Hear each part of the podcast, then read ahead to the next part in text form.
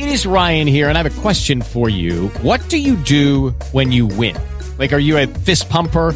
A woohooer, a hand clapper, a high fiver. I kind of like the high five, but if you want to hone in on those winning moves, check out Chumba Casino. At ChumbaCasino.com, choose from hundreds of social casino style games for your chance to redeem serious cash prizes. There are new game releases weekly, plus free daily bonuses. So don't wait. Start having the most fun ever at ChumbaCasino.com. No purchase necessary. BGW. Void were prohibited by law. See terms and conditions. 18 plus.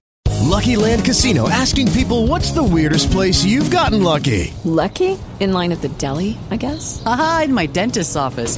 More than once, actually. Do I have to say? Yes, you do. In the car before my kids' PTA meeting. Really? Yes. Excuse me, what's the weirdest place you've gotten lucky? I never win and tell. Well, there you have it. You can get lucky anywhere playing at LuckyLandSlots.com. Play for free right now. Are you feeling lucky? No purchase necessary. Void where prohibited by law. 18 plus. Terms and conditions apply. See website for details. Problemas que não são resolvidos, que é o atendimento por parte do Estado de serviços básicos e fundamentais, saúde, segurança, educação, etc.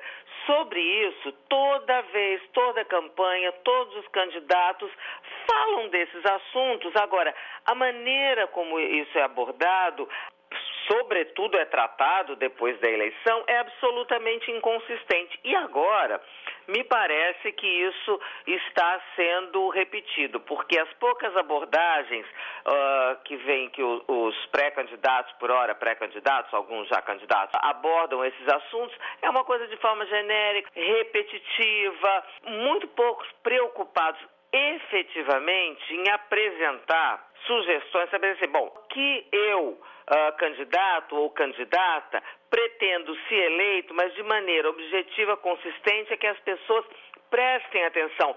No lugar disso, ficam falando desses assuntos de maneira assim genérica, de maneira a não perder, a não criar polêmica, a de um lado não irritar o eleitor, de outro lado também não criar problema com seu grupo político partidário ou possíveis aliados.